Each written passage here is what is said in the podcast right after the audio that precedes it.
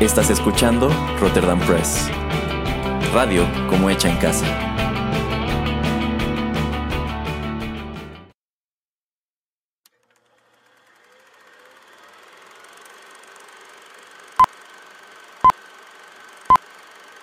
Rotterdam Press presenta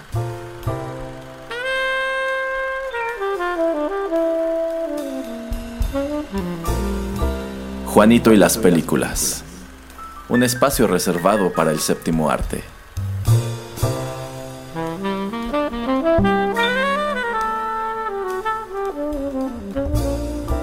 Ocupa tu butaca. Comenzamos.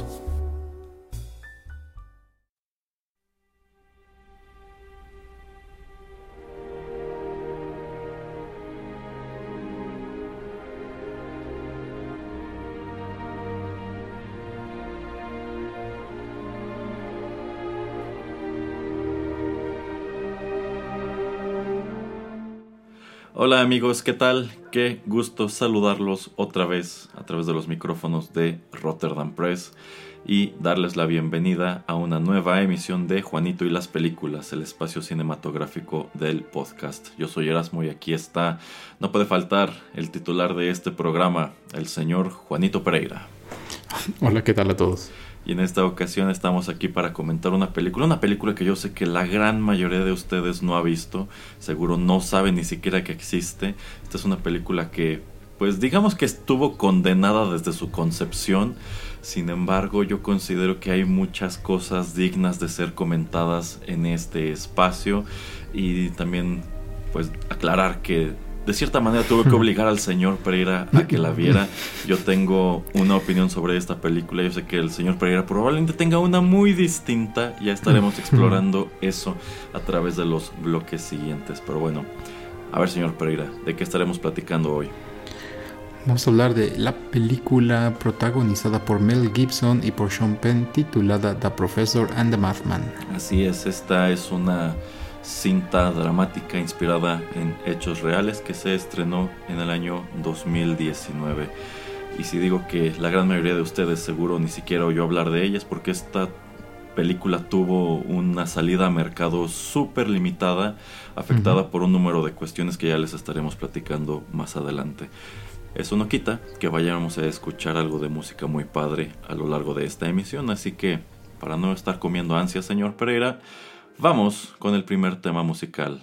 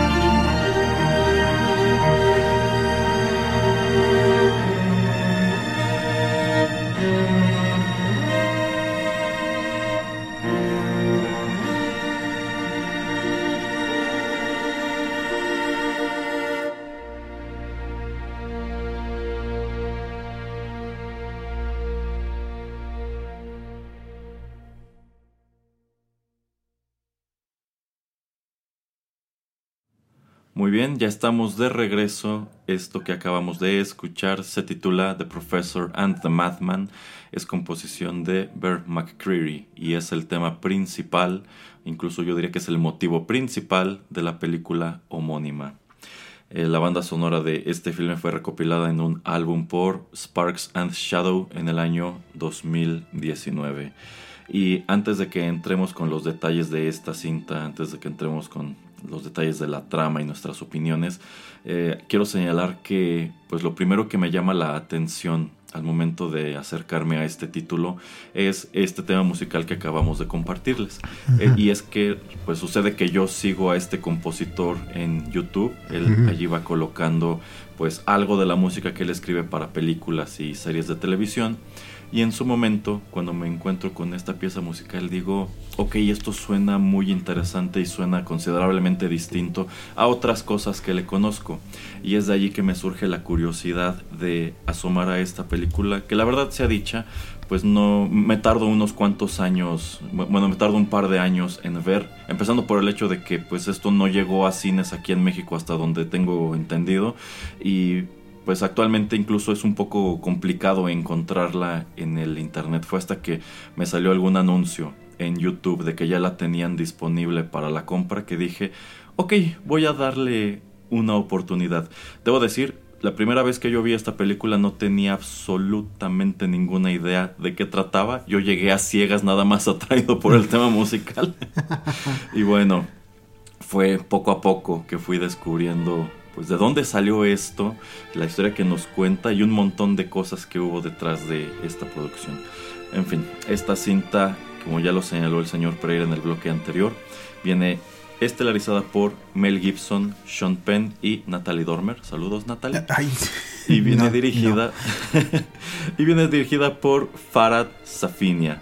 Este es un director del cual seguramente nunca han oído hablar tampoco porque pues su, corpus artístico es muy breve. Son puras películas de Mel Gibson porque este, al parecer este es un individuo que empezó a trabajar con él eh, en The Passion of the Christ. Posteriormente Mel Gibson lo contrata para que dirija la muy controvertida Apocalipto y en el año 2016 decide contratarlo también para que eh, encabece este, este proyecto en el cual él une fuerzas con Sean Penn para contar una historia que al menos a mí me pareció muy interesante. El título no delata gran cosa, The Professor and the Madman, sin embargo, esta cinta está inspirada en una novela de 1998 titulada The Surgeon of Crowthorne, escrita por Simon Winchester. Esta es una novela histórica que dramatiza acontecimientos de la, de la, vida real. En esta cinta Mel Gibson interpreta al profesor James Murray. El profesor James Murray, la verdad, yo no tenía idea de quién era, yo no tenía idea de qué había hecho, pero cuando vi esta película dije, ah caray, este personaje está muchísimo más interesante de lo que creí en un principio, porque este señor en 1879 se convierte en el editor en jefe del eh, Oxford English Dictionary, que hasta hoy es el diccionario definitivo de la lengua inglesa. Así como nosotros, hispanoparlantes, tenemos el diccionario de la RAE, bueno, quienes hablan inglés tienen este diccionario que en su momento fue elaborado por la Universidad de Oxford y si bien no es, por así decirlo, el diccionario definitivo de la lengua inglesa, porque también está el de Merriam-Webster, eh, pues digamos que yo nunca me había puesto a pensar todo el, gran esfuerzo, todo el trabajo que había detrás de hacer un diccionario y en buena medida es de esto de lo que trata esta película. Como el profesor James Murray es eh, elegido para hacerse cargo de este proyecto, que de hecho ya llevaba como veintitantos años desarrollándose y nada más no lograban darle forma, y él se las apaña para pues encaminarlo y a lo largo de esta aventura se encuentra con un personaje muy, muy, muy peculiar, que es el doctor William Minor, interpretado por Sean Penn. Así que podríamos decir que esta película va de la creación de este diccionario, de los hombres que estuvieron involucrados en dicha creación, y bueno, otras cosas que ya son ficción que nada más están añadidas aquí para generar drama. Señor Pereira, antes de que yo lo obligara a ver esta película, ¿usted había oído hablar de ella?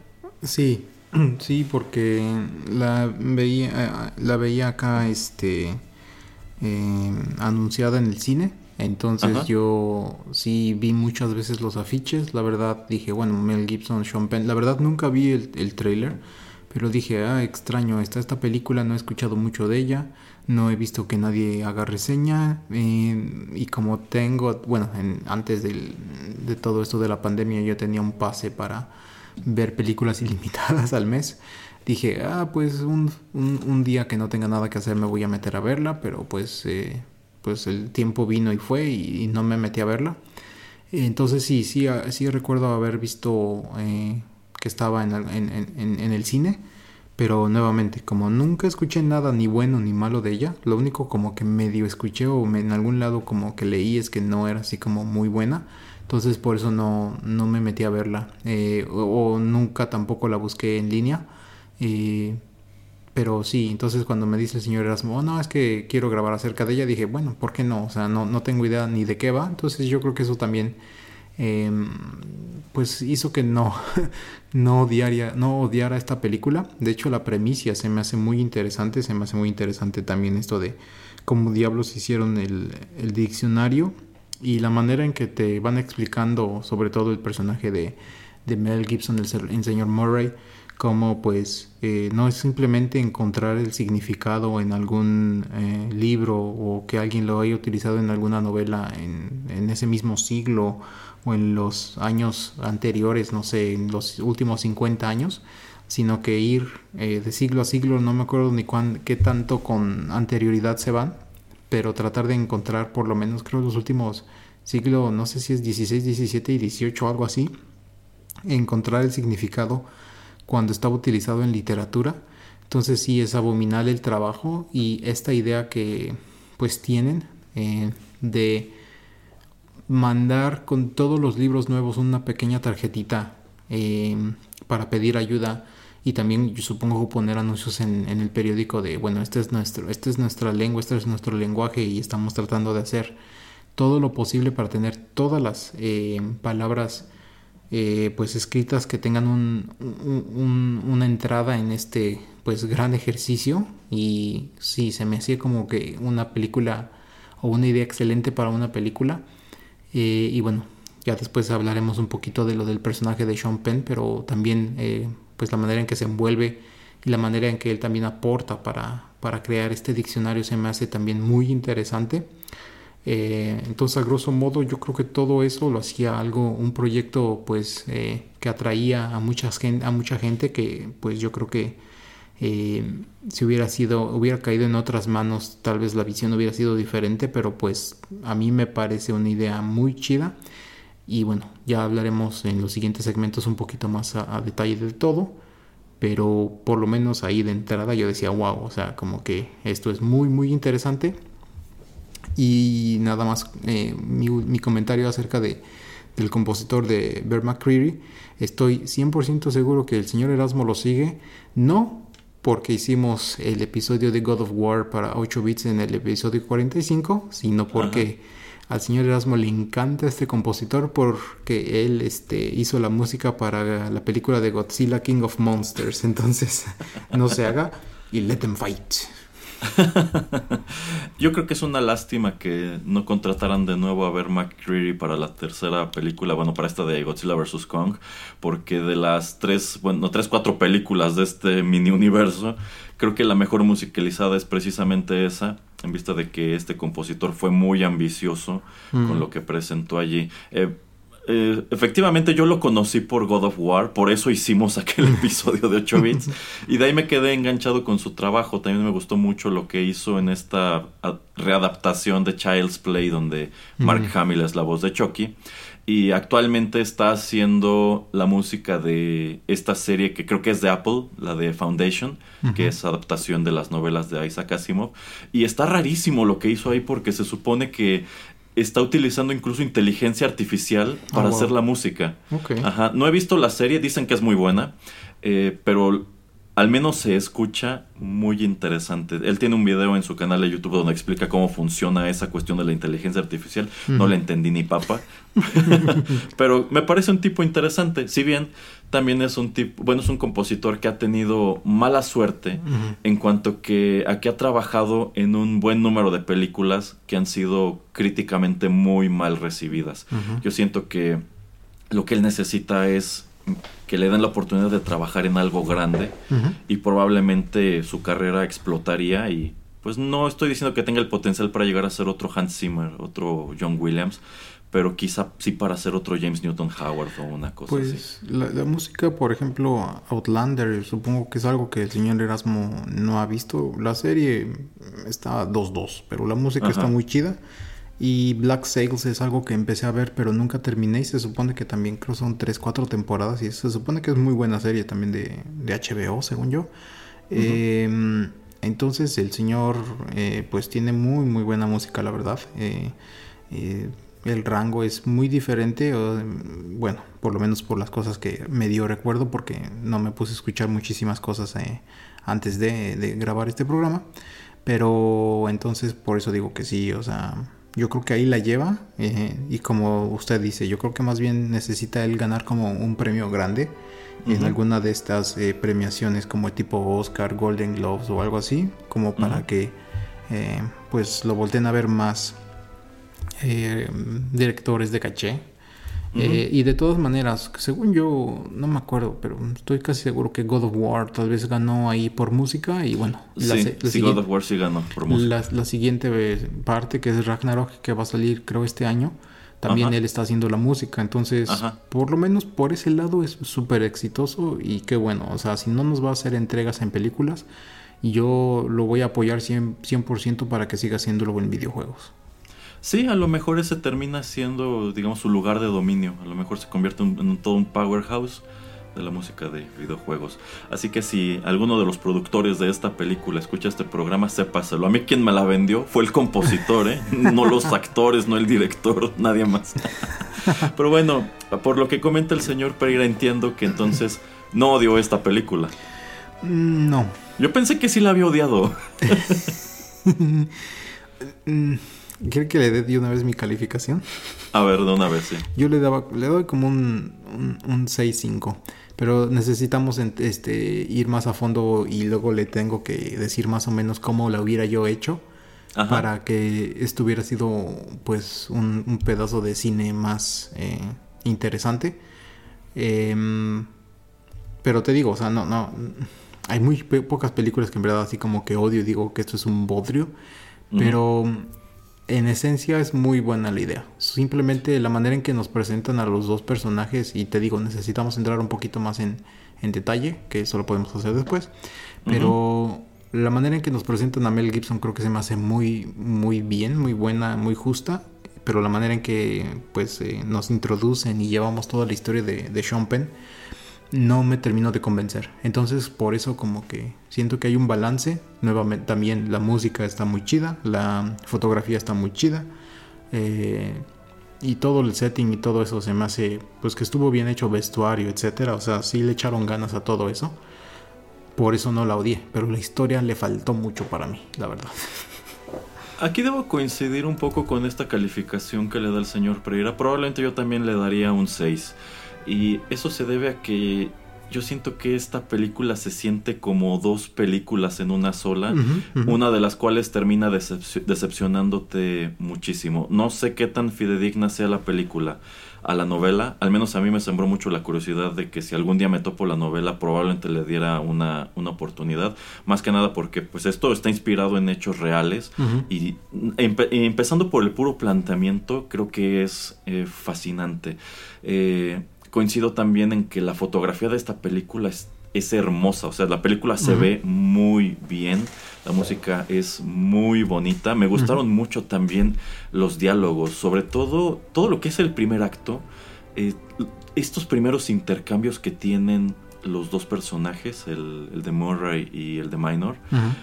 me gustó muchísimo, más siento que hay un punto en la película lo que digamos que marcaría el último acto, en donde todo esto termina por caerse. Y eso va muy de la mano con situaciones que se dieron durante la realización de este filme.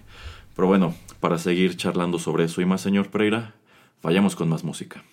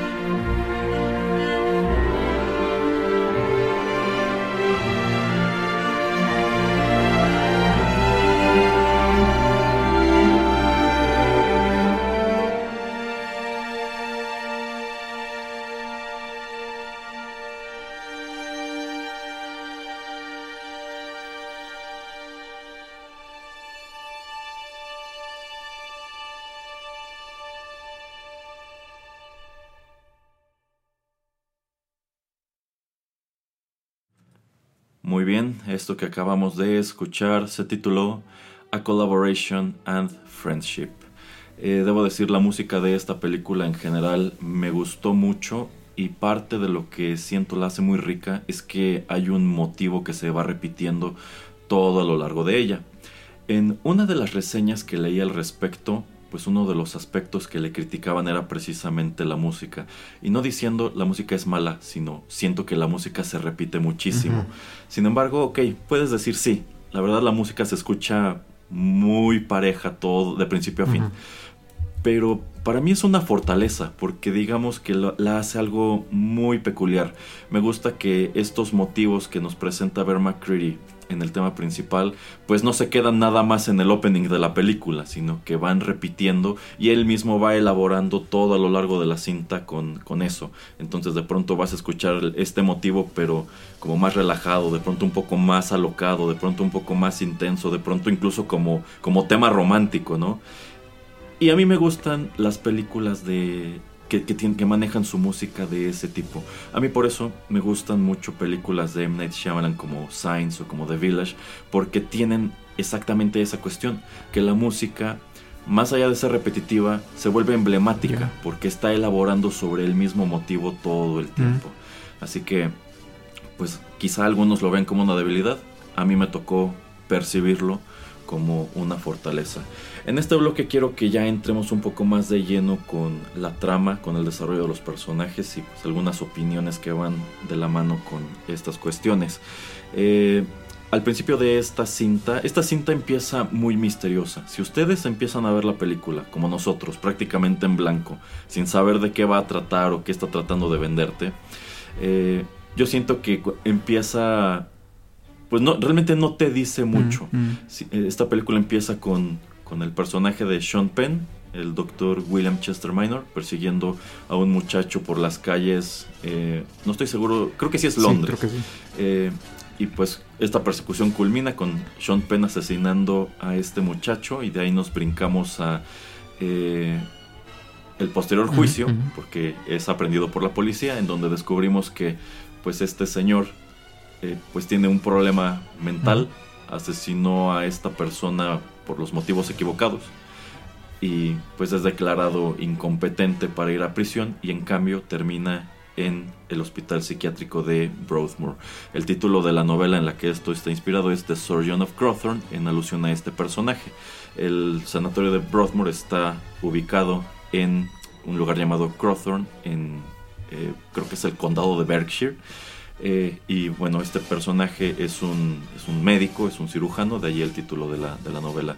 Y tenemos por otro lado al profesor James Murray, quien es entrevistado para eh, pues que lo nombren editor de este diccionario en el cual la editorial de la Universidad de Oxford lleva trabajando un número de años y pues el, el, el prospecto es que este se convierta en el diccionario definitivo del habla inglesa. Es decir, que todas las palabras del idioma estén allí y se dé una definición precisa y amplia de cuál es su significado, cuál ha sido su significado, de dónde viene e incluso pues ejemplificar cómo puede utilizarse. Yo creo que una empresa muy ambiciosa. Y precisamente el profesor James Murray, quien es presentado como un tipo interesantísimo en esta película y hasta te cuesta trabajo creer que esta haya sido una persona real que supiera tanto de estas cosas. Bueno, pues él diseña toda una estrategia para eh, tener éxito en donde sus antecesores han fracasado. Y eventualmente, dentro de estas actividades que él empieza a llevar, dentro de este proyecto que termina por tomarle su vida entera, es que él empieza a intercambiar correspondencia con este otro hombre que está internado en un hospital psiquiátrico, pero prueba a ser un gran, gran aliado en esta empresa. Empezando por ahí, señor Pereira, ¿qué le parecen estos personajes?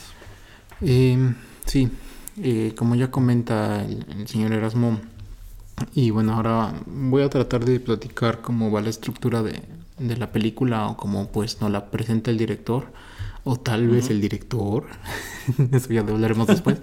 Em, Ajá. sí, este gran misterio y lo que está sucediendo con el, personaje de, Sean Payne, con el Dr. Minor, eh, pues es el primer, la primera intriga, ¿no? O sea, es la primera escena y qué diablos está pasando y luego su juicio rápidamente. Y luego estamos saltando con, con el profesor Murray. Em, me gusta más eh, la presentación del profesor Murray porque, bueno, es algo que no necesita un misterio, es algo que, ok, ya sabes a dónde va. y pues tú percibes, obviamente solamente por el título de, la película, que en algún punto eh, pues sus caminos se van a cruzar. Em, todo lo que tiene que ver nuevamente con Sean Penn se me hace pues muy raro. O sea, también todo lo que le está pasando ahí en este lo podemos llamar manicomio o qué es este. Sí, es prácticamente un manicomio. Em, pues son muchas cosas extrañas que le pasan y también como esta, creo que tiene como un, este episodios de esquizofrenia o de doble personalidad. Sí, es esquizofrenia, ¿no? O sea, todo eso. Es, esquizofrenia. Todo ese misterio de por qué él está, entre comillas, loco de esa manera. Eh, me gusta cómo te lo van desarrollando, obviamente, hasta que, como dice eh, el señor Erasmo hasta eh, pues el, último tramo de, la película. O sea, si lo dividimos en tres, esa tercera etapa, esa tercera parte de, la película como que no me termina de convencer. Pero por lo menos todo antes, eh, pues el que te traten de, a, base de flashbacks, te tratan de contar quién era él, lo que hacía en Estados Unidos, pues todo su background, lo que pues lo lleva a tener tal vez esos traumas, bueno, no tal vez, pero lo que, lo que lo lleva a tener esos traumas eh, y la manera en que él trata de redimirse como para pues tratar de corregir pues ese gran mal que, que, pues le causa a una familia porque el señor al que mata eh, está casado y, y, pues ellos tenían creo como cinco hijos. Entonces pues súper duro no para, para esa familia y por lo menos en estos momentos de, sanidad, en estos momentos cuerdos que él tiene, pues en verdad sí se ve que está muy, muy arrepentido. Pero también me gusta mucho cómo te pasa en esta otra parte de él, ¿no? Que cuando está solo y a veces tiene estos sueños y eh, pues sí, los traumas son así increíbles. Entonces así me, gusta mucho, me, me, parece bien la manera en que el señor Erasmo nos describe que esta pues, es dos películas en uno y yo creo que eso también le causa mal a la película, ¿no? Entonces, así en general, yo creo que también por eso mi calificación es tan pequeña, porque pues no nos decidimos enfocar o inclinar la balanza más a una historia que la otra, sino que tratamos de tener a las dos eh, pues al unísono y yo creo que eso pues no era la mejor decisión, pero bueno, eh, ya después en, en algunos de los otros bloques eh, yo les explico o les platico más o menos la idea que yo estaba construyendo el día de hoy, más o menos como algo que se me haría más interesante, pero por lo menos en la manera en que nos las presentan, pues, em, pues se me hace algo de una manera interesante. Em, y bueno, todo esto que pasa tras bambalinas, porque también, o sea, el profesor Murray tiene que juntar a un equipo muy pequeño de gente para hacer esto, este proyecto tan ambicioso y también como pues también había otros profesores ahí en la Universidad de, Oxford que pues literalmente le están tratando de, poner el pie porque pues es algo que tal vez parece imposible y algo tal vez que ellos creen que porque él es él no es inglés no no me acuerdo ni de eh, es escocés. Entonces eso. De, hecho, como que lo tratan con mucho desdén porque tiene un marcadísimo acento escocés. Así es, exactamente. Entonces eso también como que eh, lo hubiera hecho interesante de otra manera, pero bueno, Así es como nos presentan la película. Em, y entonces, pues así en general, eso es de lo que está más o menos yendo la película. Y como comenta el señor Erasmo Cuando, o también adrede de, o a propósito de, la melodía que acabamos de escuchar, eh, hay cosas muy interesantes cuando estos dos personajes se juntan y, tienen estas pláticas, tienen estos intercambios. Y también se me hace como, pues muy chido, ¿no? Que llega un punto muy bajo de este proyecto, de este gran proyecto. Y de la nada, eh, pues el doctor Minor manda mm, cientos y cientos de entradas y termina pues eh, aportando mucho de su conocimiento al proyecto, que eso también se me hace muy chido. Eh, obviamente, como ya comentaba en el bloque anterior, pues cualquier persona podía tratar de ayudar siempre que escribiera la definición de la palabra y pusiera la referencia del libro o de la bibliografía de donde lo está sacando. Entonces eso me, gusta mucho, ¿no? Em, y una de las cosas que también yo hubiera omitido más para centrarme más en estos personajes era en la relación hubiera metido la relación o un poquito más la relación entre el doctor, el profesor Murray y su esposa y la familia. Creo que en menos tiempo me hubieran eh, podido explicar que pues él era un adicto al trabajo y que como que estaba eh, pues poniéndole muy poca atención a su familia, pero que cuando lo hacía pues lo trataba de hacer pues bien.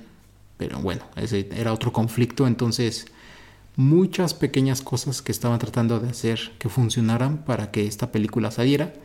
Y yo creo que si se hubieran enfocado más en, en, un par de cosas, esto hubiera sido un mejor proyecto. Eh, yo creo que todo el primer acto de esta película es muy bueno y en sí creo que constituye la carnita del mismo. O sea, plantearte quiénes son estos dos hombres y sobre todo lo que está tratando de hacer el profesor Murray y los obstáculos que está enfrentando para lograrlo. Empezando por este grupo de académicos que no están muy convencidos de que él sea la persona adecuada para el proyecto. Sin embargo, pues como a él se le ocurre, bueno, él está consciente de que lo que le están encargando es probablemente imposible, pero se le ocurre es que no, no, sencillamente tenemos que sentarnos y empezar a juntar palabras. ¿Por qué no involucrar a todas las personas que hablan inglés a lo largo y ancho del mundo en esto? Que ellos nos manden las palabras y que nos manden las fuentes. Y yo siento que algo que lo hace muy interesante es que pues estos hombres no se contentan, ah, pues nos mandaron esta palabra y aquí la referencia del libro y este el significado, y ya, sino que se ponen a buscar históricamente en dónde ha estado esa palabra, de dónde viene. Y pues efectivamente desde el principio se topan con un montón de problemáticas, como que hay siglos en donde no encuentran textos donde haya aparecido esa palabra. Y yo siento que te lo explican muy bien en estas escenas dentro del scriptorium de, bueno, no la encontramos en el siglo XV, pero ya la tenemos en el 17 y en el 18, ¿por qué no nos lo brincamos? Dice, no, es que esto tiene que ser totalmente eh, comprensivo, tiene que abarcar la historia entera del idioma. Eh, y efectivamente quien termina por ayudarlos a sortear estos obstáculos, pues es la persona más inesperada. un, eh, un veterano de guerra estadounidense que está recluido en un manicomio inglés, quien sufre de esquizofrenia, pero al mismo tiempo tiene un amplio conocimiento literario, porque incluso me parece que el hombre era egresado de la Universidad de Yale y demás, eh, sin embargo ya tarde en su vida cae en desgracia, este, y digamos que poco a poco se empiezan a unir las piezas y este señor, por azares del destino, en un libro que le obsequian los mismos guardias del manicomio, encuentra esta convocatoria a enviar palabras a enviar este, citas de libros para conformar el, diccionario. Y a mí me encanta cómo él lo toma incluso como un reto así de, oh, ¿será posible? e inmediatamente, pues él se pone a trabajar en esto y él empieza a resolver un montón de cuestiones que el equipo del profesor Murray no. Y eventualmente deciden, pues, el, profesor Murray decide ir a buscarlo y, conocerlo porque está genuinamente interesado en, esta persona que le está ayudando tanto. Y para mí ese fue uno de mis momentos favoritos de la película, porque él viaja a este hospital psiquiátrico, que no sé qué tan lejos esté de Oxford, y pues logra encontrarse con, el doctor Minor en este, en este jardín, pero él no está consciente de que este corresponsal suyo es, es un interno en este lugar. Él piensa que como es un doctor, él trabaja allí y atiende a los pacientes. No es hasta que están entrados en la charla que se percata de que él trae un grillete en una pierna. Y es cuando le cae el 20 de que él todo este tiempo ha sido un paciente de este lugar.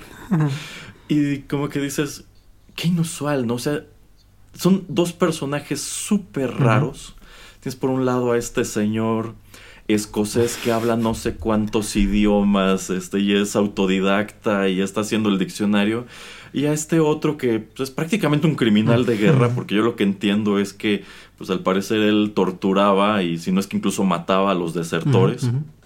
Este, ya está súper atormentado por estas cosas, eh, tiene este padecimiento mental sin embargo, tiene un extraordinario conocimiento de los poetas en habla inglesa y demás.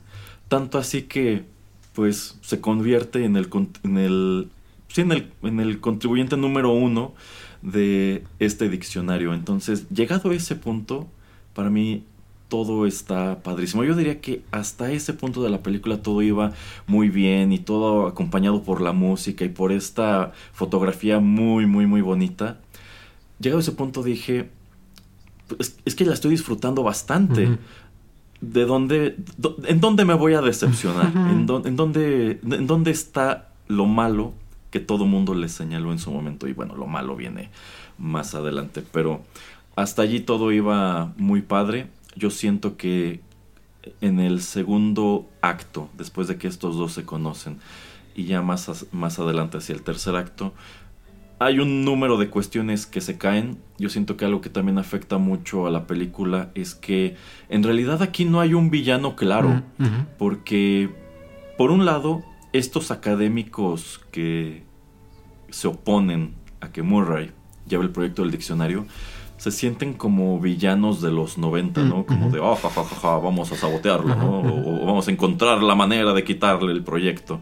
Y por otro lado, en el caso del doctor Minor, tienes a este psiquiatra que es el, el que está encargado del, del manicomio que dices, es que no entiendo este personaje. ¿E-, ¿Es su amigo genuinamente quiere ayudarlo o sencillamente es un profesor chiflado que quiere poner en práctica sus eh, teorías locas y sus tratamientos experimentales en este pobre hombre, ¿no?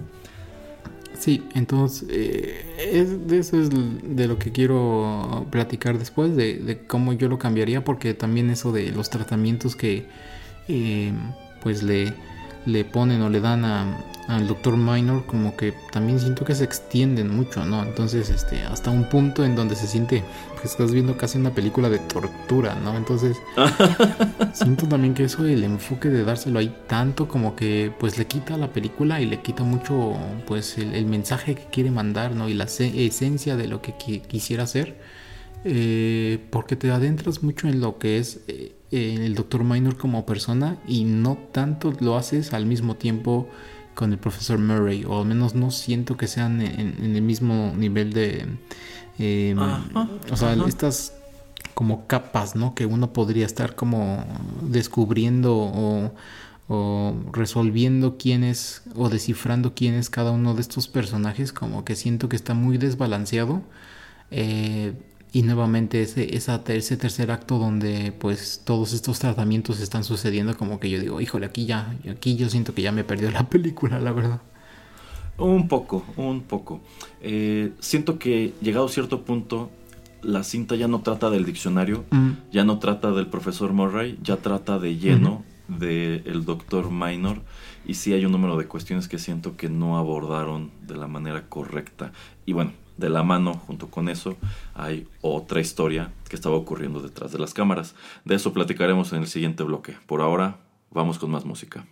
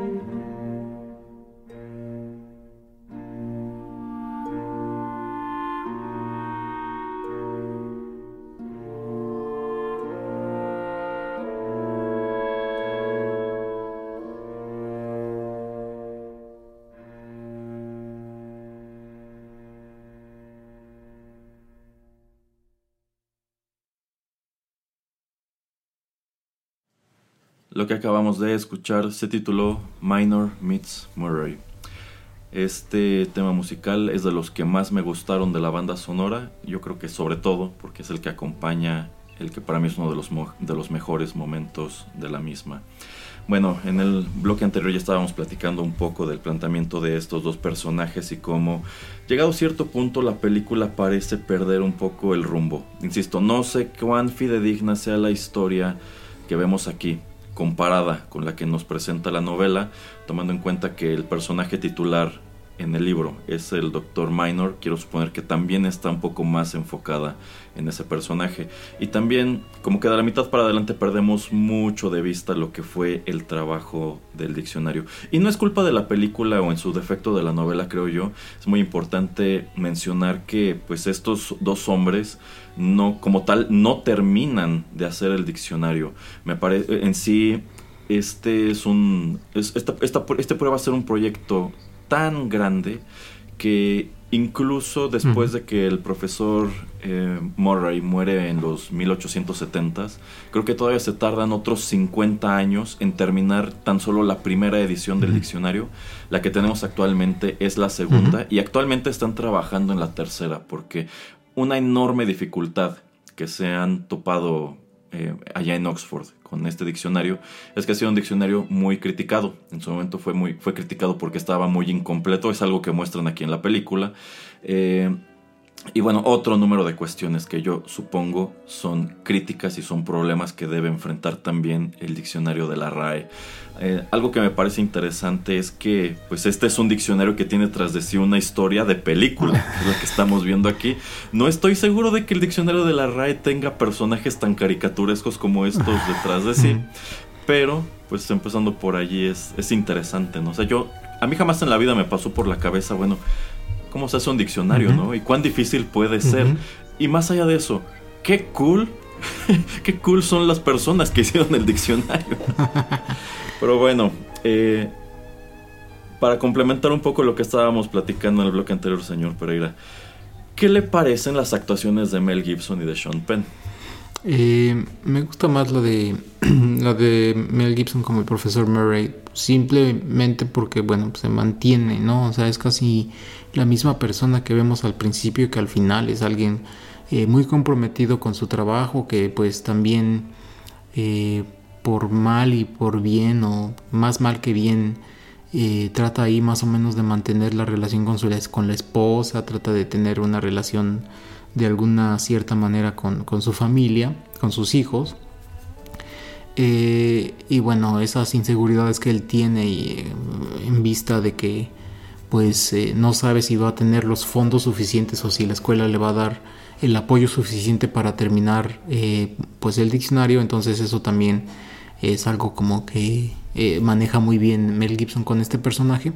Me gusta también lo poco o lo mucho que vemos la relación con sus colaboradores, eh, entonces eso también me parece algo agradable y bueno, todo el intercambio que tiene con, con el eh, Dr. Minor también me, me agrada. y bueno, Sean Penn, pues sobre todo por el papel y sobre todo por lo que le sucede a este personaje en la película, pues no me termina de agradar lo suficiente, pero te, como te comento, sobre todo ya en el último acto, ¿no? O sea, ya cuando empiezan con los tratamientos, pero antes pues toda esta manera como de pues ser una persona que a veces está un poco perdida en sus pensamientos o que por estos traumas que sufrió pues no es, no es la misma persona en sí. Em, como que me agrada, pero no, yo no le hubiera pues dado una nominación a, su papel, le hubiera dado más una nominación a Mel Gibson, si es que yo tuviera que nominarlos para algún premio o tener que elegir alguno de ellos.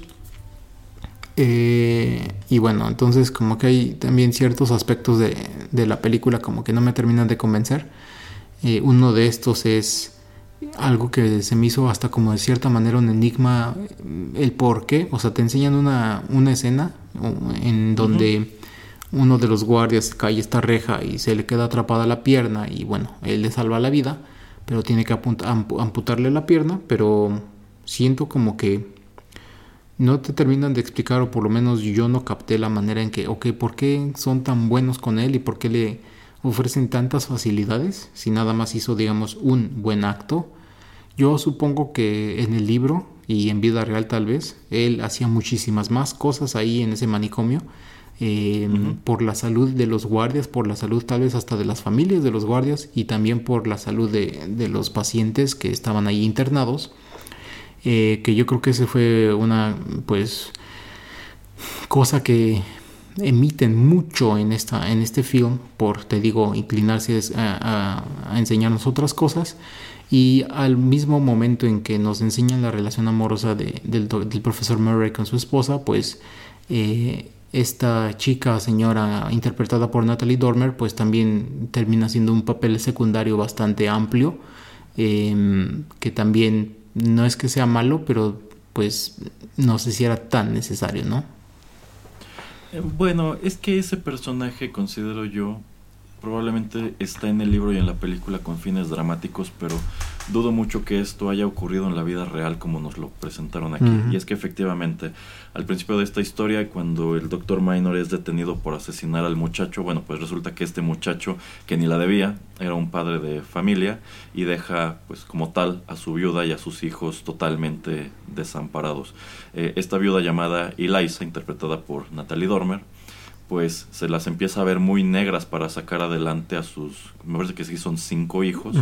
Eh, y cuando al doctor Minor le cae el 20 de lo que hizo y que fue precisamente por estas cuestiones que lo afectan, que pues él creyó que este chico era este demonio que lo atormentaba y por eso le disparó, pues él se da cuenta de que hizo un gran mal y él para tratar de remediar este mal se ofrece a que esa pensión que él recibe como veterano del ejército de los Estados Unidos pues que una parte se vaya a la familia del chico que mató para ayudarlos a salir adelante. Y en un principio esta mujer, como es natural, no quiere nada que ver con el asesino de su esposo. Eventualmente termina por ceder y son precisamente los guardias del, psiquiátrico quienes la convencen de que pues este señor al final del día es una persona enferma, no es una persona tan mala como, como ella cree. Y pues sí, le hizo un gran daño, pero pues digamos que no era su intención al final de al final del día, ¿no? Entonces, pues digamos que ella empieza a recibir este dinero. Sin embargo, llegamos también a esta cuestión de que el doctor Minor termina por enamorarse de ella a través de las múltiples visitas que, que, tiene y ella a su vez también termina por enamorarse de él. Y ok, sí es para meterle drama y es para que el personaje de Natalie Dormer pues haga más en la película que nada más, que, solamente verse bonita. Eh, pero es algo que termina por no pagar, porque en la vida real el desenlace de estos personajes pues fue uno y en definitiva este, esta cuestión de la relación romántica pues no iba a ninguna parte. O sea, no pudieron, la película sencillamente no podía crear un escenario en donde, oh, y se quedaron juntos y vivieron felices para siempre, porque en la vida real eso no sucedió de ninguna manera. Entonces, eh, como bien señala el señor Pereira, siento que llegado a cierto punto la película empieza a enfocarse en cosas que no pagan, cosas que no, no llegan a ningún punto realmente. Sí, sí, exactamente. Entonces, y ya rápidamente nada más quiero saltar a proponer cómo yo hubiera pues hecho esta película y quién sabe, ¿no? Tal vez eh, no la iban a presentar un poquito más o menos de esta manera. La verdad no, no investigué mucho acerca de la controversia o de si en algún lugar ha salido algún guion o alguna versión de, de cómo eh, quería ser presentada esta película eh, en otra visión a como la vimos en el cine. Bueno, en esta ocasión en nuestras casas. Em, yo lo que hubiera hecho, señor Erasmo, a ver si usted concuerda conmigo, yo no hubiera empezado con, con el personaje de, de, Sean Penn, yo me hubiera enfocado totalmente al diccionario y a lo del profesor Murray, hasta ese punto donde él lo conoce y piensa él, ah, es que tengo un doctor que es bien chido y somos amigos y nos mandamos cartitas.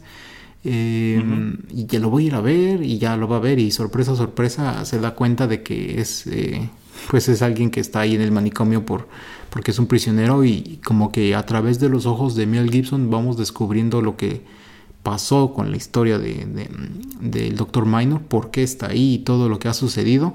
Le doy un papel más pequeño a, Natalie Dormer, le doy un pequeño mucho más un, papel mucho más pequeño a la esposa también de, de, Murray y también a estos profesores como que le quieren poner el pie al profesor y me enfoco entonces ya más de lleno a, tratar de descubrir eh, pues quién es o qué es lo que le pasó a Sean Penn eh, y no enfocarme tanto exactamente en, los detalles sino pues nada más dejarlo un poquito más a grosso modo y digamos toda esta controversia de es que como no sabías que alguien que está loco te está ayudando a hacer este el diccionario, porque también eso es algo que pasa, ¿no? En, la escuela, en Oxford, que le tiran mucho eso y le dicen, no, es que te vamos a tener casi casi que hasta despedir por esto.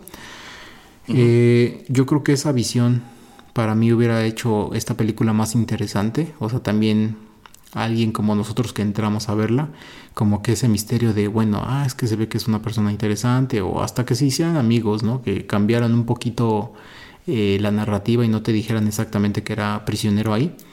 Eh, hasta cierto punto, o que se entere porque está en el periódico, yo qué sé. Y wow, wow, entonces ahí ya es cuando surge el, drama.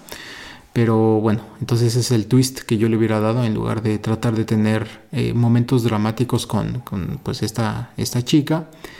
Eh, y como ya comentaba antes, como tratar también de darle un enfoque más paulatinamente cuando se conocen que también eh, el doctor Minor empezara a hacer más cosas en el manicomio como doctor y que llegado a un punto te dijera, no, es que, o sea, lo dejamos hacer cosas porque aquí no hay hospital o no hay ambulancias o el próximo hospital está lejísimos, pero pues siempre va a haber gente que, que se lastima, etcétera, por lo mismo de, de sus capacidades o debilidades mentales.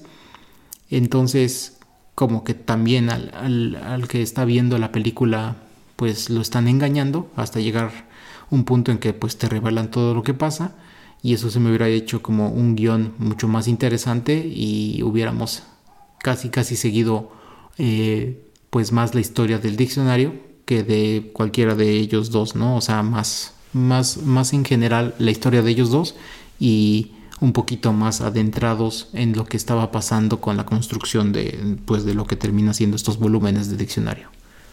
Ok, ok, según lo que yo entiendo, su idea es que, eh, digamos que la naturaleza o la realidad del Doctor Minor quedara como un gran misterio todo a lo largo de la película. Y efectivamente, pues tuvieras a este, a este doctor que está haciendo grandes cosas en este lugar y está ayudando a los guardias, a los internos, está ayudando al mismo tiempo a hacer el diccionario. Y eventualmente es al final que eh, el profesor Murray descubre que no es un doctor que trabaja allí, sino que es un paciente. Así es. Eh, sí, efectivamente creo que habría sido una revelación muchísimo más interesante. Eh, digo, habrías tenido que contar la historia muy distinto a lo que ves aquí. El personaje del doctor Minor tendría que haber sido muchísimo más pequeño. Bueno, no más pequeño, sencillamente exponerte lo menos. Tendrías que haberte ahorrado toda esta cuestión con la viuda del, de, este chico que mató, etcétera, etcétera creo que lo habría hecho más interesante y habría sido un, pues, un giro brusco al final, pues atractivo, ¿no? Aunque al mismo tiempo, eh, bueno, siento que habría sido como dejar la historia un poquito a medias, porque a fin de cuentas, bueno, estos eventos que te presenta la película tomaron muchos años y siento que no hace tan buen trabajo dándote a entender esto. quizá si pasas por alto la manera en que te muestran cómo están envejeciendo los personajes, quizá hasta podrías pensar esto es algo que está ocurriendo en el transcurso de unas semanas, unos meses, qué sé yo.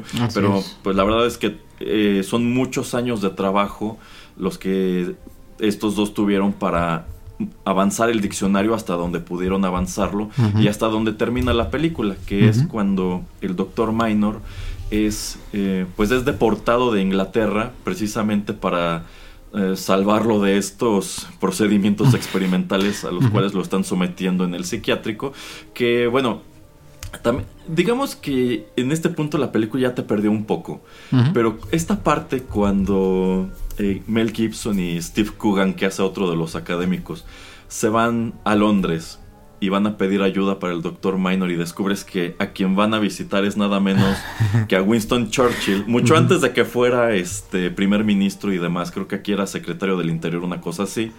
Eh, bueno, eso también es de la vida real. La verdad, la vida de Winston Churchill es una cosa interesantísima. Lo que todo mundo conoce es prácticamente Segunda Guerra Mundial para adelante. Eh, pero pues este señor hizo mil y un cosas y entre otras, pues tuvo este, este roce con los señores que estaban haciendo el diccionario de Oxford y pues se encarga de, digamos, salvar a, este, a este individuo que estaba en el psiquiátrico y quien no estaba recibiendo el tratamiento adecuado y pues deciden que la mejor manera de ayudarlo es mandarlo de regreso a los Estados Unidos en donde tiene familia y allí pasa el resto de su vida. Eh, yo creo que si hubiéramos contado la historia como la plantea el señor Pereira, también hubiéramos tenido que quedarnos más o menos por el momento en donde estalla el escándalo de, oh, es que este señor que está haciendo el diccionario de Oxford, quien le ha estado ayudando todo este tiempo, pues es una es un loco y es un criminal que supongo que es una que en aquel entonces debió ser una cuestión muchísimo más escandalosa, sobre todo si tomamos en cuenta que estos académicos se están presentando a sí mismos como que son unos parangones de virtud, ¿no? Como que son estos faros de luz en medio de las tinieblas de la ignorancia que están ayudándole a todos a su alrededor a que entiendan más su, idioma, ¿no? Como que no lo toman con nada de humildad, mientras que el profesor Murray sí. Por eso digo que no terminan siendo muy efectivos como villanos, ¿no? este, y es que dudo mucho que en la vida real hayan sido villanos. Yo creo que en la vida real si le dieron el trabajo a este señor es porque pues tenía unas calificaciones increíbles y estaba dispuesto a sacrificar pues los años que le quedaban para hacer esto posible. que probablemente es. algo que ellos como académicos no podían hacer.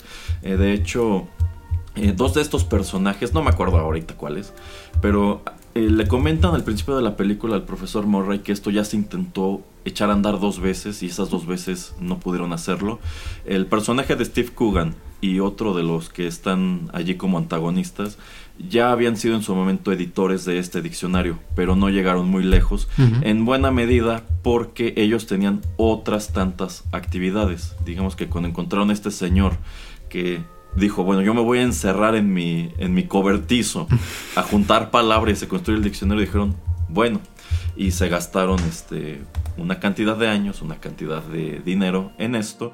Y pues probó ser una labor tan titánica que a él no le dio tiempo de concluirla en, en, toda su vida. Eh, pero, pero sí, creo que la historia se habría beneficiado mucho de haber sido tratada de ese modo. Y yo creo que aquí estamos llegando a otra cuestión muy interesante detrás de lo que fue esta película, de lo que fue la manera en que se presentó y la recepción que tuvo. Sin embargo, quiero que eso lo dejemos para el siguiente bloque, señor Pereira. Por ahora vamos con la cuarta y última pieza musical de nuestro programa.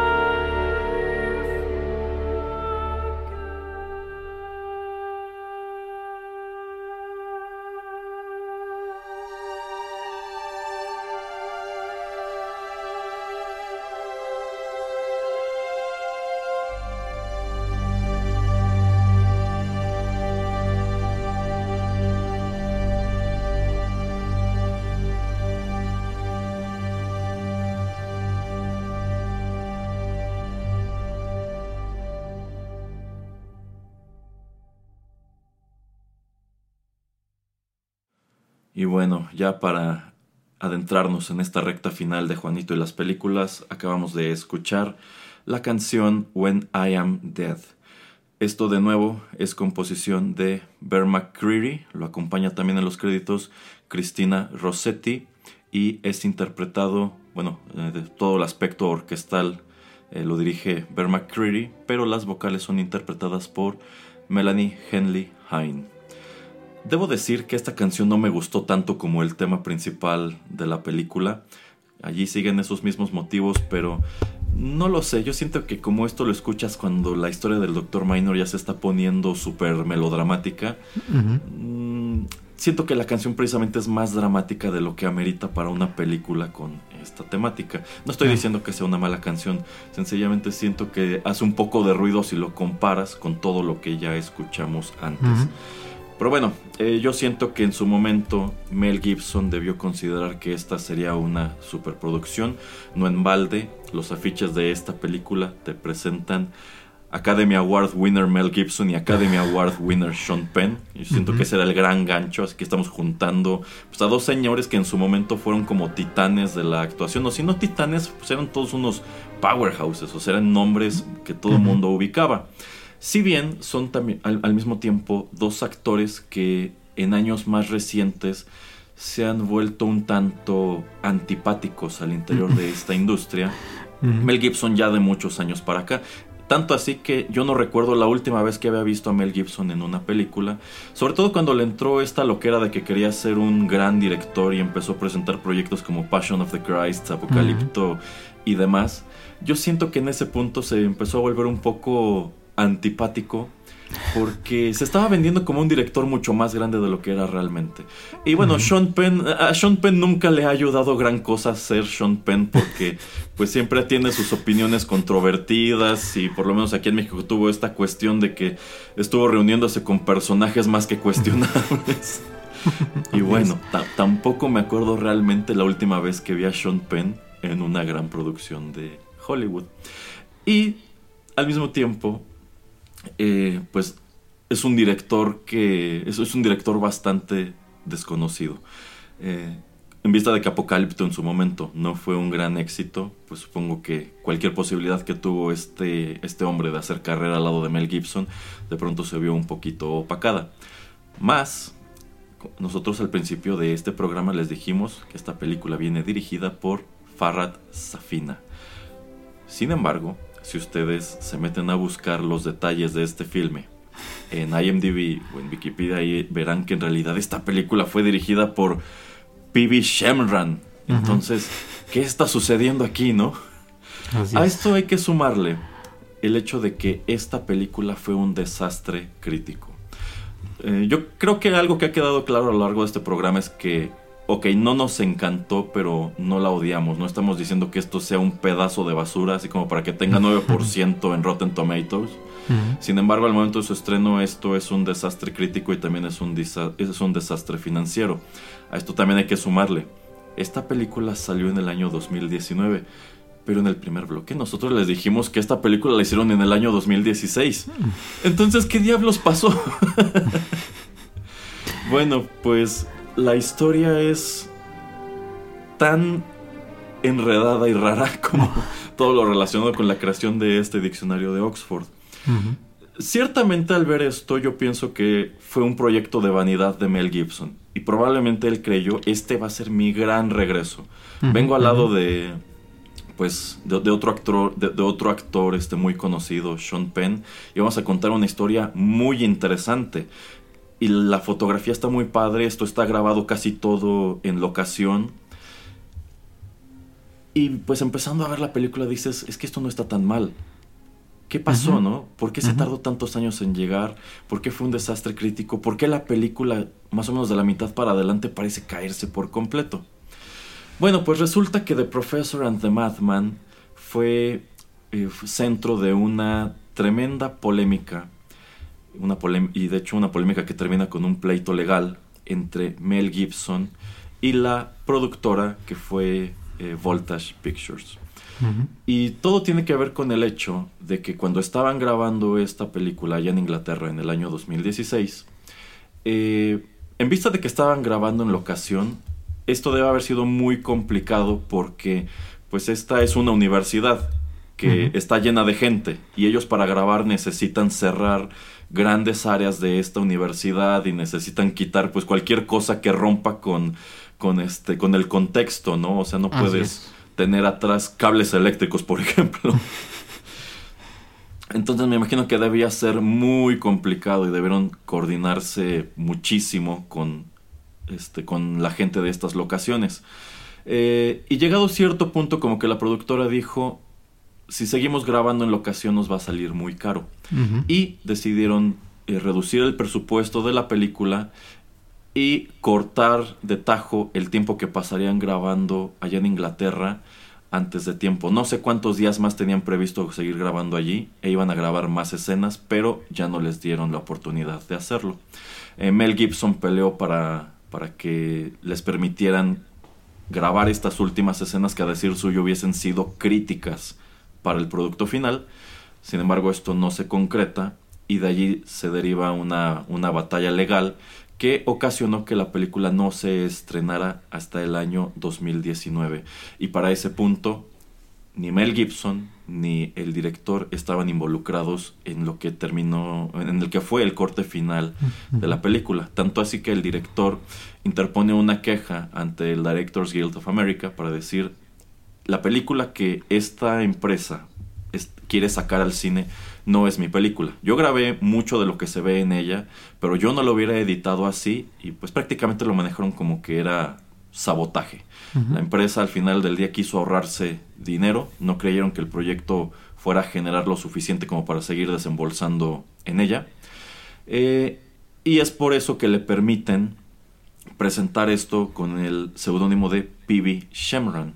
Además de que supongo que en ese punto la productora ya estaba en muy malos términos con estos dos. Así es. Eh, y si se regresan al programa que hicimos a propósito de American History X, sabrán que solamente hay un puñado de circunstancias en donde la Directors Guild te permite algo así. En muchas otras circunstancias habrían dicho, pues lo siento, pero esta película tiene que salir con tu nombre. Eh, y Mel Gibson empezó a sabotear la película. Él empezó a declarar, bueno, de entrada él no fue parte de la promoción, todo lo contrario, él, él, empezó a alentar al público que no fuera a verla, porque en realidad este no es el producto que ellos tenían en mente cuando empezaron a trabajar en él. Y yo siento que si esta cinta fue un desastre crítico es probablemente porque él soltó dinero o probablemente instó a mucha gente pesada en Hollywood a que pues hicieran de ella un desastre crítico. Yo no creo que sea tan mala como la señalan algunas críticas en Rotten Tomatoes. O sea, en definitiva, esto no iba a ganar Oscars, o quién sabe. Así como la presentaron, no iba a ganar Oscars. No sé si hubieran terminado de grabar lo que querían grabar, cómo hubiera quedado y si hubiese sido un mucho mejor producto. Pero así que digas, esta película es pésima, yo digo que no. Y siento que es una lástima que todas estas críticas se hayan encargado de que los cines no hayan querido llevarla ni los servicios de streaming y que mucha gente sencillamente no le haya dado una oportunidad, porque creo que al menos el planteamiento es muy valioso. ¿O usted qué piensa, señor Pereira? Eh, sí, hablando de premios, eh, no sé si hubiera ganado, pero por lo menos ya ves este maquillaje o lo de la vestimenta o fotografía, eh, alguna de esas, ¿no? Que como son eh, películas de época, pues yo creo que sí, casi siempre de cajón les dan una nominación aquí o allá en premios menores, tal vez no en actores o en directores, pero bueno, tal vez hasta en la música también. Em, y sí, es algo interesante y algo raro, ¿no? O sea, porque estamos viendo un producto que se ve muy completo, pero como que no nos dicen exactamente cómo hubiera terminado la historia. Entonces es lo que comentaba yo creo en el segundo bloque de, bueno, yo necesito ver el guion o necesito ver que o el director o Mel Gibson me digan, es que la película iba a seguir estos pasos o esto es lo que falta en la historia o aquí es donde cambia totalmente eh, el punto de vista o lo que nosotros queríamos presentar eh, porque como estamos comentando, la película no es mala, o sea, no es algo que diga, que, les, les, estemos diciendo evítenla, ¿no? Em, entonces, la verdad, no sé qué tanto hubiera cambiado y cuál era lo extra o lo diferente que, que se grabó o que se quería grabar. Eh, entonces, pues se me hace muy, muy extraño y sí, yo creo que el señor Gibson movió mm, cielo, mal, cielo, mar y tierra como para, pues, que la gente no fuera a verla y para que los críticos también dijeran que no era, pues, un producto de calidad. Y aquí nada más rápidamente quiero hacerle una pregunta al señor Erasmo. A ver, si yo lo pongo a escoger, señor Erasmo, entre The Professor y The Madman y otra película que ahorita le digo eh, el nombre, ¿cuál de estas dos es mejor en, su visión? ¿Esta o Jingle All the Way? Diez veces esta. bueno, es que de entrada son cosas totalmente distintas. Esto no es una comedia, esto es un drama eh, con considerables eh, tintes históricos y la otra la otra es lo que es. Entonces ya partiendo de eso, ¿no? O sea, partiendo de eso que estamos diciendo que pues era un producto, o sea, hemos visto peores cosas, ¿no? O sea, bueno, se las pongo más, este, más moderna. Eh, Matrix Revelations, entonces Matrix la cuarta, 4 es 10 veces peor que esto. Entonces, si me dan a elegir, prefiero ver otra vez Professor and Batman que ver esa otra cosa. sí, sí, totalmente. Eh, entonces, insisto, yo creo que la película no es tan mala como la hicieron parecer. Eh, me puse a leer, bueno, busqué en YouTube reseñas, debo decir, no hay muchas, y algunas de ellas señalan exactamente eso mismo. No es excelente, pero tampoco es un fiasco. Y de hecho también me tocó encontrarme una reseña en una especie de blog como de literatura en donde pues quien la haya escrito decía que le gustó mucho y que le pareció una historia muy interesante. Y es que creo que la historia como tal es interesante y se habría beneficiado mucho más de que se la manejara de otro modo.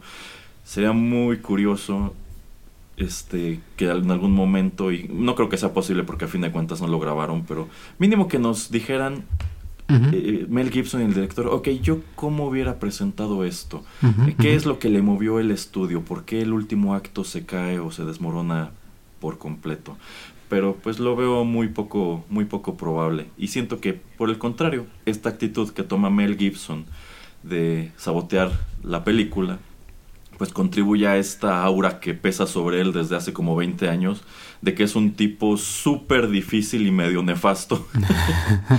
y pues el hecho de que traiga a bordo a Sean Penn, que insisto, eh, de pronto no se ayuda tampoco gran cosa mucha gente debe decir, híjole, una película con Mel Gibson y Sean Penn, no, ¿cómo crees?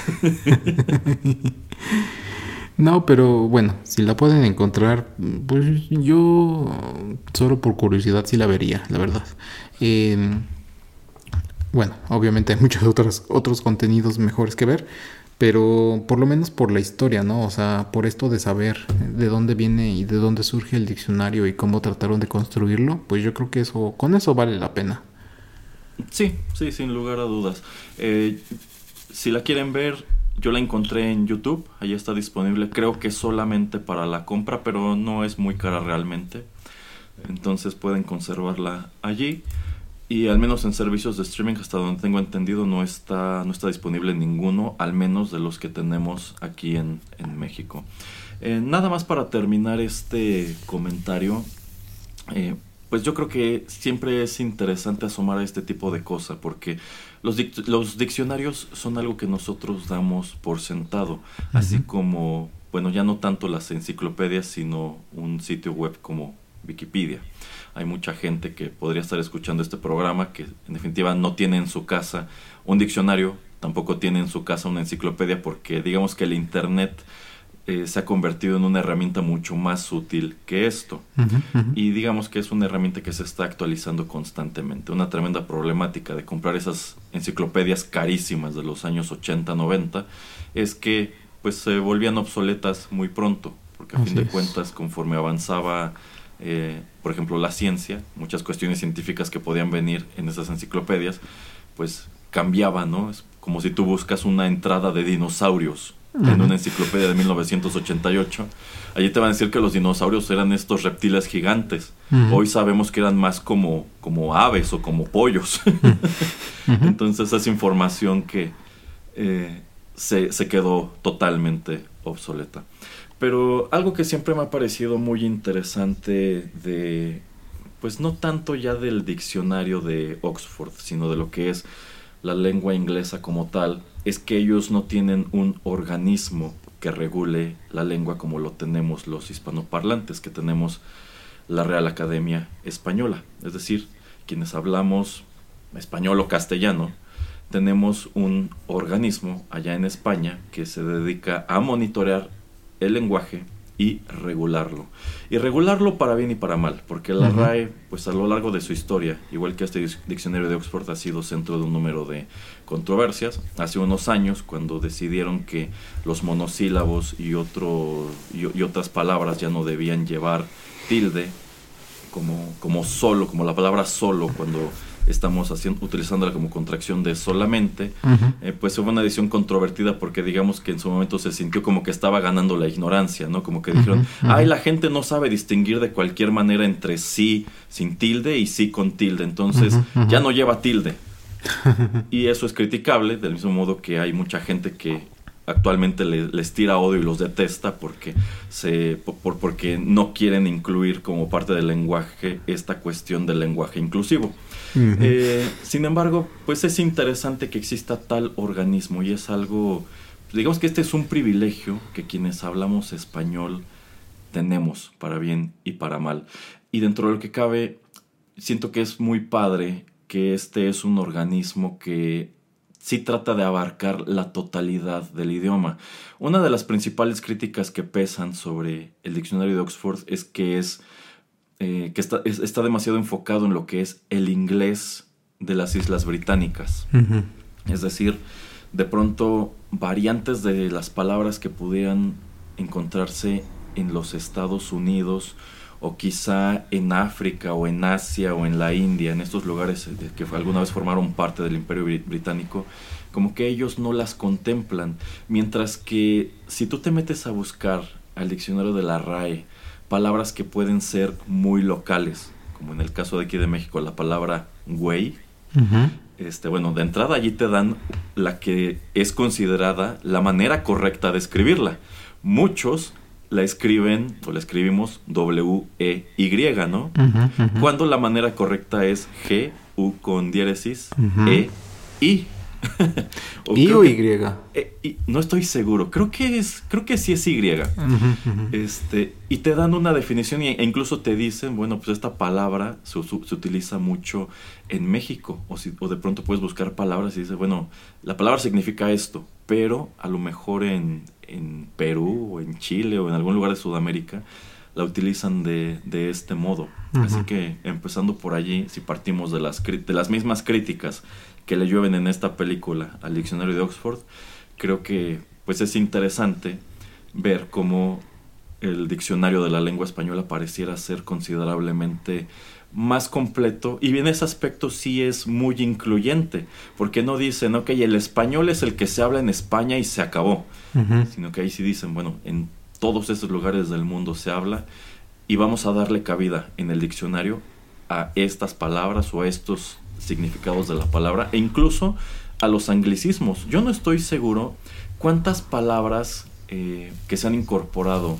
del español al inglés estén contempladas dentro del diccionario de Oxford. Pero sí hay un gran número de anglicismos que están considerados dentro del diccionario y por supuesto que pues lo preferente sería que se escribieran como están presentadas allí. Por ejemplo, si hablamos de mouse, el mouse de una computadora, bueno, probablemente la RAI te diría es mejor que lo refieras como ratón. Pero me parece que si lo escribes como M-A-U-S, también lo puedes encontrar. Y hay un gran número de anglicismos que están presentados en el diccionario de este modo. Es decir, como que es un instituto que está más consciente de la manera en que se ha transformado el lenguaje y palabras que no forman parte del mismo porque se utilizan de cualquier manera y dicen, bueno, ya se están utilizando, vamos a regular la manera en que se deben escribir y lo que significan, ¿no? Entonces, por ese lado creo que es algo que nosotros como hispanoparlantes de pronto no valoramos lo suficiente. Y que yo sé que no tiene absolutamente nada que ver con la película, pero es lo que siempre me, ha llamado mucho la atención. No, y espérese que le tengo otras dos, nada más como para ir cerrando un programa tan pequeño como este, porque tenemos tiempo. Ajá. Eh, dos datos curiosos o cosas curiosas que no sé, tal vez los escuchas o el señor Erasmo conozcan o no conozcan. Por ejemplo, en Islandia eh, el registro civil eh, protege los nombres que les puedes dar a tus hijos y hijas. Eh, entonces tú tienes como que, pues, eh, mandar el nombre que le quieres poner y ellos te lo aprueban o no te lo aprueban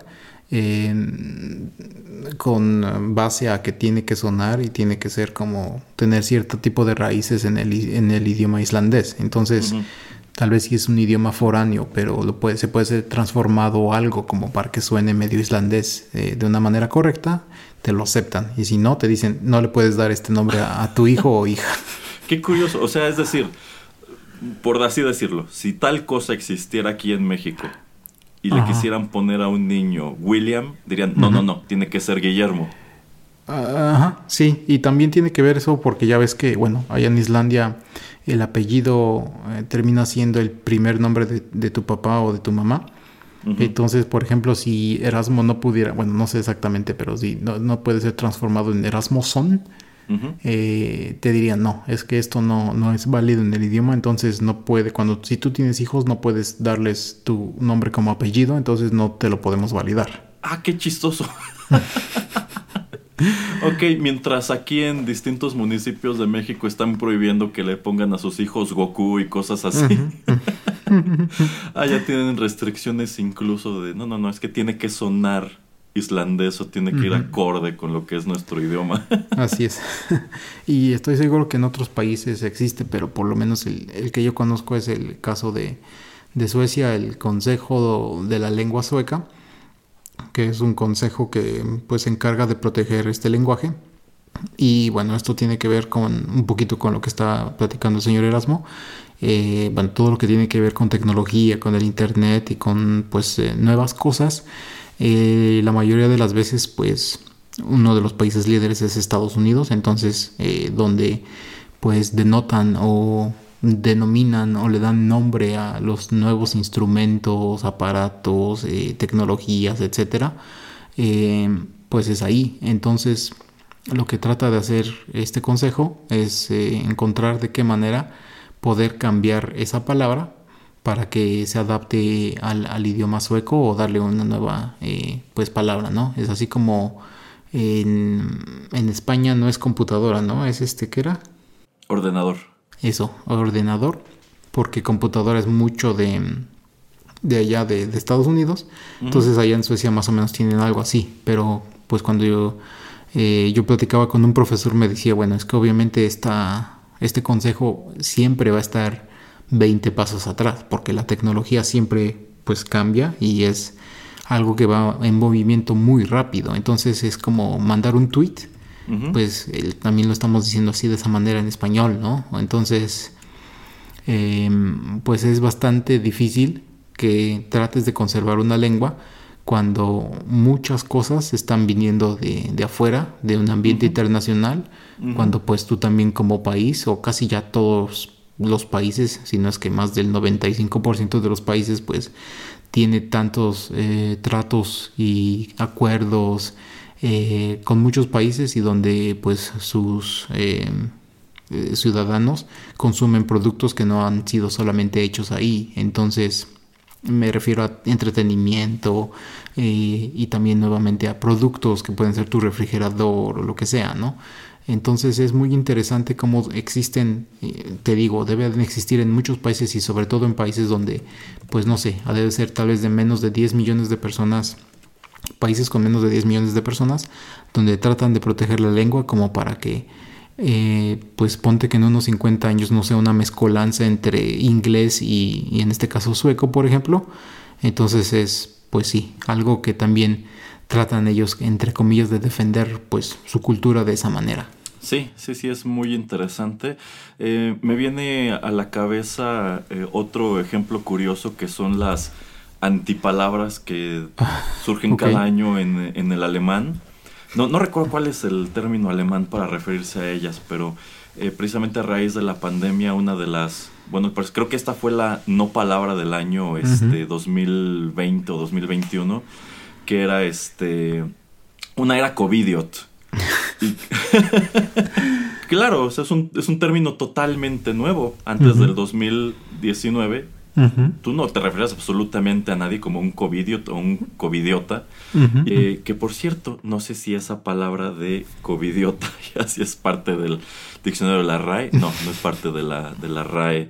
Pero bueno, ya, ya se está convirtiendo en charla del diccionario y de curiosidades de la lengua. Pero pues creo que es parte de la magia de este programa y pues bueno, si, si tú ves esta película y no te gustó o te gustó a medias, al menos te deja pensando en un montón de cosas como estas que ya nos pusieron aquí al señor Freire y a mí a, charlar. Entonces por eso, por eso es lo que le digo, ¿no? Que la primicia es buena, entonces es, algo que te, que te haría investigar y te haría ver otras cosas cuando termines de ver la película, que para mí es algo importante, ¿no? O sea, es algo que no te deja una película de acción de los noventas que, ay, voy a ver eh, qué marca de automóvil usaron, porque ese automóvil le pegaban y le pegaban y no pasaba, no, o sea, no, ¿no? Entonces, eh, es este tipo de curiosidades que tenemos que nos presentan de vez en cuando ciertas películas que pues uno puede seguir platicando mucho acerca de ellas eh, ya que terminó de verlas o que quiere investigar o que quiere saber más acerca de un tema. Entonces eso por, por eso yo creo que es muy rescatable la película. Eh, sí, yo creo que una de las grandes lecciones que te deja también es que, bueno, eh, de toda la vida siempre ha pesado un enorme estigma sobre lo que son las enfermedades mentales y, bueno, pues allí lo tienes, uno de los, bueno, una de las personas a quienes más le debe la lengua inglesa dentro de la historia de su recopilación y estudio era precisamente una persona que estaba internada en un, en un hospital psiquiátrico y quien en palabras de del mismo este profesor Murray pues prácticamente resumió a través de todo esto que le estuvo mandando eh, pues 400 años de evolución de la, de la lengua. Entonces pues una historia interesante con personajes interesantes, en sumo desconocidos y pues, al, final, al final del día probablemente son personas y profesiones que tú dirías debe ser lo más aburrido del mundo, pero aquí te lo presentan como que es algo muy cool, porque en realidad es algo muy cool. Pero bueno, es así que estamos llegando al final de esta emisión de Juanito y las películas. Muchísimas gracias a todos por la sintonía. Esperamos que hayan encontrado esta información interesante. Si les gustó el programa, no dejen de compartirlo. Señor Pereira, ¿dónde pueden escucharnos? En Spotify, Tuning Radio, en soundcloud.com y en cualquier aplicación eh, que sea de podcast, ya sea para su computadora, ordenador, teléfono móvil, smartphone. Eh, ahí pues pueden buscarnos como Rotterdam Press. Si se suscriben, eh, automáticamente los nuevos episodios se bajan y bueno, pues los pueden escuchar ahí luego luego. Muy bien, bueno pues ya lo saben, los saludan a través de los micrófonos de Rotterdam Press el señor Pereira y Erasmo. Aquí los estamos esperando todas las semanas con cosas nuevas. Hasta la próxima.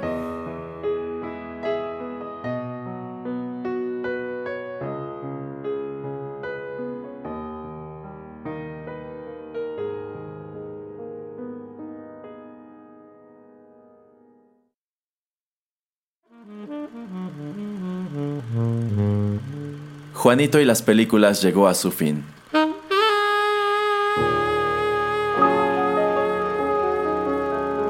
Pero no te vayas todavía, que hay permanencia voluntaria.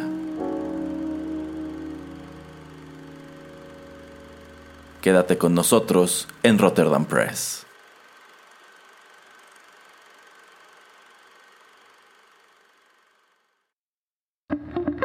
Estás escuchando Rotterdam Press. Radio como hecha en casa.